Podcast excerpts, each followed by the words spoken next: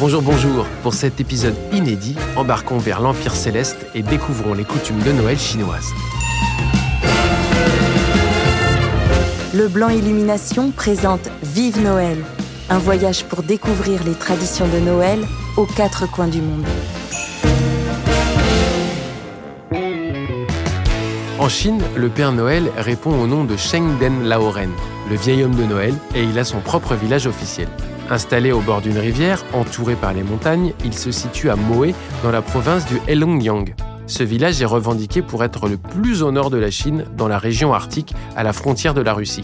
Il a été conçu sur le modèle du village officiel du Père Noël à Rovaniemi, en Finlande. Vous y trouverez bien sûr la maison du Père Noël et le bureau de poste. Mais plus étonnant, vous pourrez aussi visiter la maison de Blanche-Neige et des Sept Nains. Là-bas, tout ce qui est considéré comme occidental est utilisé pour évoquer cette fête. Les Sept Nains, les ours en peluche, les carousels ou encore les trains à vapeur.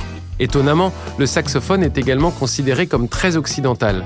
C'est pourquoi il n'est pas rare de voir les Pères Noël jouer du saxophone. Certains s'essaient même à la trompette ou au chœur d'harmonie. Se déplaçant en groupe, ils ne sont pas accompagnés de lutins, mais de leurs sœurs, des jeunes femmes déguisées en elfes. Les centres commerciaux sont décorés pour l'occasion et certains ne font pas les choses à moitié. À Xi'an, les Chinois ont pu admirer une énorme maison de pain d'épices de 65 mètres carrés, ainsi que le plus haut sapin de Noël d'Asie de 9 mètres de haut fait de Lego.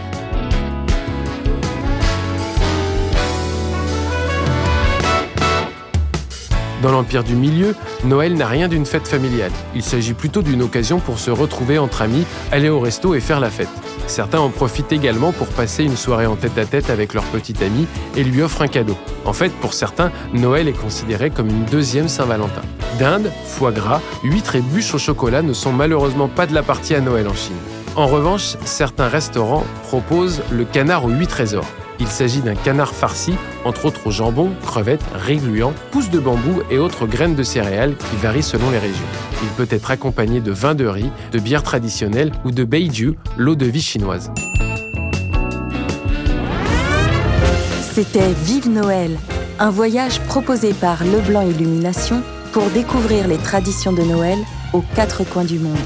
Leblanc Illumination, entreprise pionnière, écrit l'histoire du marché des illuminations depuis 1958.